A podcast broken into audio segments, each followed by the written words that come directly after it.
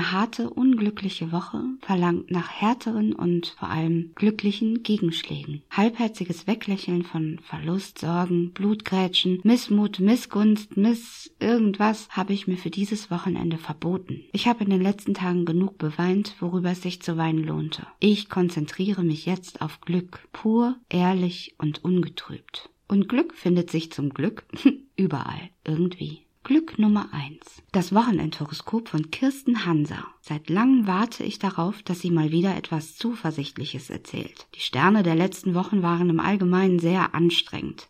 Nicht nur für mich. Es war die Rede von Umbruch, Einbruch, Wegbruch. Auch damit hatte Kirsten immer recht. Heute endlich, als hätte sie oder das Universum es geahnt, dass es fünf vor zwölf in Sachen meiner Geduld steht, wechselte irgendein Planet in irgendein anderes Sternzeichen. Das genaue Drumrum habe ich vergessen. Kirsten Hanser sagt für dieses Wochenende voraus, tolles Wochenende für alle. Zusätzlich für mein Sternzeichen Schütze kommt hinzu, getroffene Entscheidungen fühlen sich endlich und endgültig richtig an. Zuversicht, Kreativität, Tatkraft liegen in dieser feurigen Sternenkonstellation. Genau die richtige Zeit, um liebe Menschen zu treffen. Kein Witz, so sagte Kirsten es heute früh.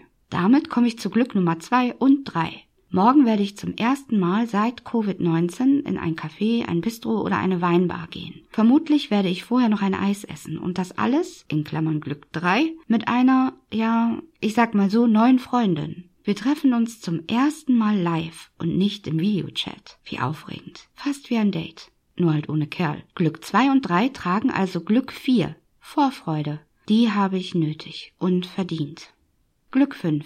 Ich werde weitere Pläne für mein Glück schmieden. Glück muss kein Lottogewinn sein. Natürlich, ein unverhoffter Geldsegen wäre zwar gerade ganz vergnüglich, aber Glück beginnt bereits bei einer dick gebutterten Toastbrotscheibe, auf das ich Schokostreusel rieseln lassen kann. Neulich empfahl mir jemand, das Brot nicht nur gewöhnlich mit Streuseln zu bestreuen, nein, es einfach mal mit Genuss darin versinken zu lassen die gebutterte Scheibe in die Streusel tunken. Ich stelle es mir wundervoll vor. Dieses Knistern allein. Ich werde es natürlich ausprobieren. Glück 6. Voll aufgeladene, geräuscheunterdrückende Bluetooth-Kopfhörer. Glück 7. Kirschen. Ein nicht ganz so spontaner Einfall, aber seit Montag fest für dieses Wochenende vorgenommen. Es hat ganz viel mit Glück und Lebensfreude zu tun. Ich werde Kirschen essen und die Kerne, wenn die Luft rein ist und die Nachbarn gerade nicht glotzen, aus meinem Balkonfenster über die Hecke spucken. Ich werde mich dabei kaputt lachen. Das weiß ich genau. Und ich werde an Sabine denken und was ich alles von ihr für mein Leben gelernt habe. Und obwohl wir uns immer mal wieder aus den Augen verloren haben, dachte und denke ich auch weiterhin an sie, immer wenn ich Kirschen esse. Ein wundervoll passendes Musikvideo von Nils Koppruch, Kirschen, wenn der Sommer kommt, findest du auf YouTube. So, auf geht's zum Supermarkt. Ich brauche Streusel, Toast, Butter und Kirschen.